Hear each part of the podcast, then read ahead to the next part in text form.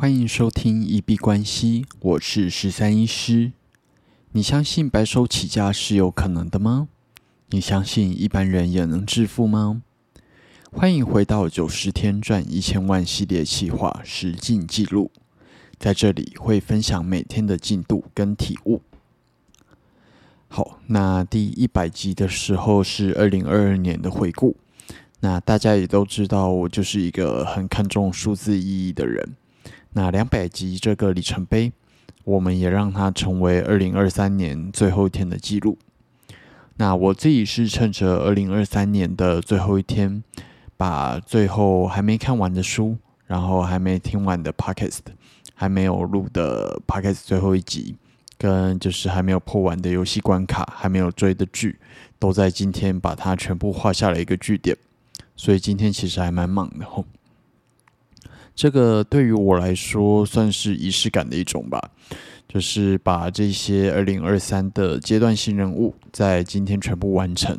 那这样子在二零二四年比较能够安心的跨年，然后比较不会有牵挂这样子。那在每年的最后一天，嗯，其实有几件事情我固定会做了。首先还是会去查询一下自己的信用分数，就是信用卡，然后贷款这些，啊，信用分数维持的怎么样？呃，维持在满分，当然之后假如说你要贷款或者是买房子，都会方便很多。然后也会做断舍离，然后回顾今年的目标达成率，跟制定明年的一个展望目标这样子。那今天这集节目就是会跟大家一起来回顾一下二零二三年这个市场，然后国际上发生了哪一些大事，然后也会来回顾一下我自己在二零二三年到底做了哪一些事情。那我们先来看一下市场的表现，在二零二一、二零二二连续的股市的一个下跌之后呢，二零二三年其实创出了非常漂亮的成绩。从美股来看的话，大约从年初的两千八百点到年底，目前已经冲回了四千八百点。趋势来看，是整年就是一个非常漂亮的多头趋势。那总共涨了二十六点六 percent。台股的部分也是从年初的一万四千点，然后在年底大约是收在一万八千点左右。那你在年初讲说台股在年底会上万八，真的不太会有人会相信。但是市场总是令人意想不到。那台股今年的报酬率大约是落在二十七点九 percent。比特币跟以太币其实今年也是啊呈现一个非常漂亮的趋势。比特币从年初的一万六，那在年底已经冲到了四万四千五这样子的一个成绩。那总共涨幅大约是涨了一百七十二 percent，算是一个非常壮观的数字。当然，跟之前就是非常爆炸性的成长还没有办法比，但是这是不是一个牛市的一个复苏的可能迹象？我们可以继续观察看看。那比较重要的是，明年比特币会迎来第四次的减半。那呃，很多人都会觉得说，每次的减半都是一个牛市的开端。以太币今年的表现也是很不错，但是呃，今年说起来是大哥比较强势一点点啦。以太币从年初的一千两百点，在年底已经冲到了两千四百点左右，那涨幅也是来到了一百零六 percent。那记得那时候很多人都在说要看以太币跌到一千以下，那就是在一千以下接这样子，但是现在已经变成一片欣欣向荣的样子。可以看到，说市场的情绪真的转变的很快。那以上就是这几个比较我主要有在关注的指数，它在今年的表现。那每年这个时候也是会让自己去重新检视一下自己的投资绩效。如果自己的投资绩效没有办法超越这些指数的成绩的话，那不如就是做指数投资。然后或者是买就是大哥二哥，然后白眼后的这样子。那今年币圈其实也有几件比较重大的事情。那首先当然是年初的以太坊就是进行了上海升级，然后在年中有一波乱流，美国对于加密货币非常友好的系股银行倒闭，那那时候其实一度在担心说会不会在币圈再卷起一个新的风暴，但是还好没有像去年 FTX 有这么大的一个影响。然后比较大的最大两个新闻，大概就是美国 SEC 跟币安之间的战争，然后在最后是由呃币安我们熟悉的执行长 CZ 赵长鹏认罪下台。那接下来，我相信币安已经算是把损失降到最小。那接下来的发展，我们就是继续关注。那接下来比较重大的一个重磅消息，大概就是比特币的 ETF 一直有在持续的申请，然后也一直有假消息说就是通过了。那每次有假消息出来，比特币都会暴涨一波。那希望明年我们能够看到啊传统资金正式进入币圈的这一天。那国际市场的部分，我觉得比较大的两个事件，一个是瑞士瑞信银行的倒闭。然后还有就是美国跟中国的一个晶片战争，拜登有宣布对中的投资限令，然后就是限制他们半导体晶片的一个输出。那接下来聊聊政治上的国际大事，对于我来说比较痛心的，当然还是世界上的战争。那俄乌战争从去年二零二二年二月。开打以来到目前仍然是继续的，在就是两个国家正在打仗。那中间比较有插曲的是瓦格纳，他啊就是有叛变的一个新闻，但是结果在一天以内，这个叛变就已经整个被压下来了。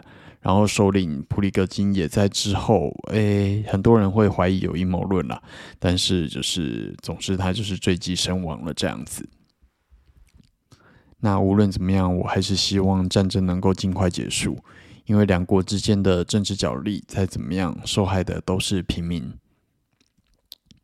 那在俄乌战争之外呢，在今年十月也爆发了另外一场战事，就是以色列跟巴勒斯坦。那这个我觉得当然是二零二三年国际大家最在意、最呃就是最大的大事。那新闻上看到这些画面，惨不忍睹，真的是会令人相当痛心。那也让我一直很担心，说这么多的地区都在陆续爆发小规模战争，那希望最后不会演变成第三次世界大战。那希望这些战火都能够很快的平息下来，然后让这个世界回到一个和平的时代。这是我觉得今年让我比较痛心的国际大事。那台湾当然最呃最大的事情，大概就是明年一月的总统大选。然后前阵子蓝白河也是搞得沸沸扬扬这样子。那我们都用这集节目为二零二三年的这些国际大事记做一个记录。很多人都说二零二三年过得蛮快的。或者应该说，每次到了跨年，总是会有人觉得说，一年好像没做什么事情，就咻的一下就过了。啊，我过去也会有这样子的感觉，但是今年其实对于我来说，呃，一年咻这样子就过去的感受，并没有那么样子的深刻。可能是因为今年呃日记上的记载，然后又做了九十天的计划，那。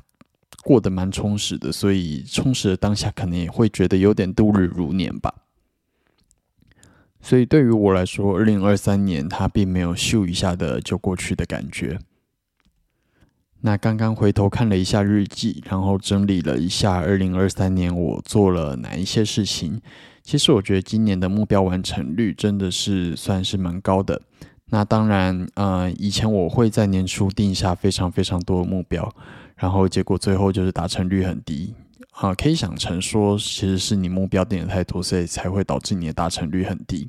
所以我今年在年初的时候，就是把目标断舍离，只 focus 在大约三到四个最主要的目标上面。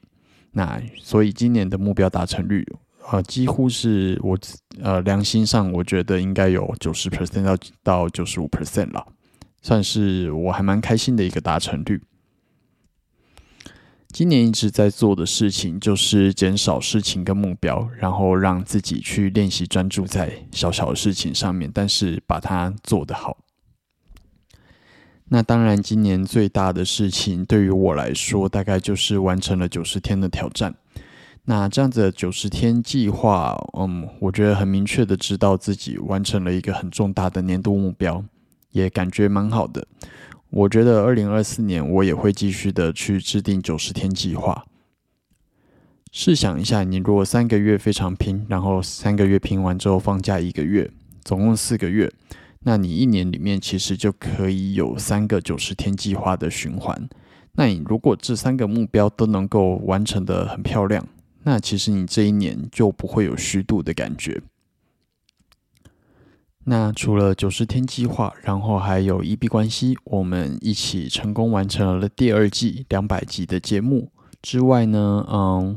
我自己看了十三本书，然后看了两堂线上课程，追了三部剧，然后也看了呃很有名的《F.X. 战士九六美》这部漫画。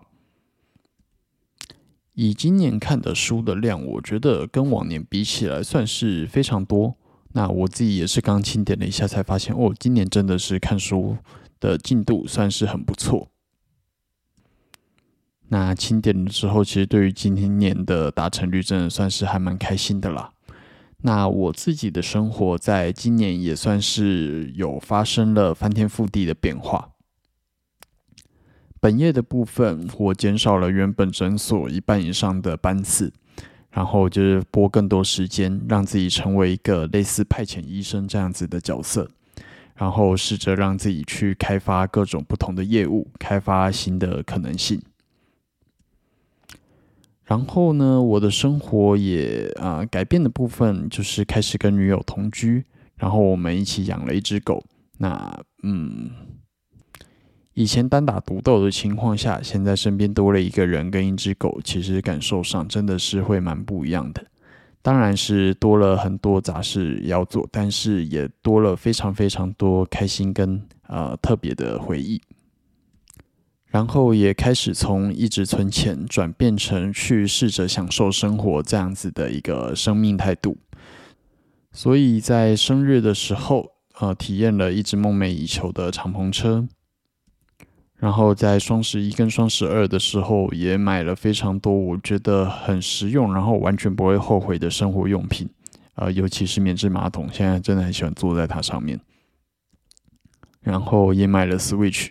这些对于我的生活来说，应该都算是蛮大的改变。以前不会想要买这种东西，那这个大概就是今年比较大的转变。那在交易计划的部分呢，开始在修炼一致性。那从五六月开始维持一个固定的方法之后，然后就是不再开发新的策略，大概就是做出这样子的转变。那让我能够花更少的时间在交易上面，但是绩效看起来更漂亮，这点我是觉得还算蛮开心的。那其他还有很多非常特别的生活体验，包含 CoPlay 演唱会啊，然后这些的。我觉得二零二三年对于我来说算是相当充实，然后没有白过的一年。好，那最后来立一些 flag，然后就是来展望一下明年二零二四的一些计划。啊，首先有去做一个履历的投递，然后就是希望除了医生身份之外，有一些资本公司愿意收我当做交易员。然后也会像刚刚提到的，会拟定新的九十天计划，继续我的创业之路。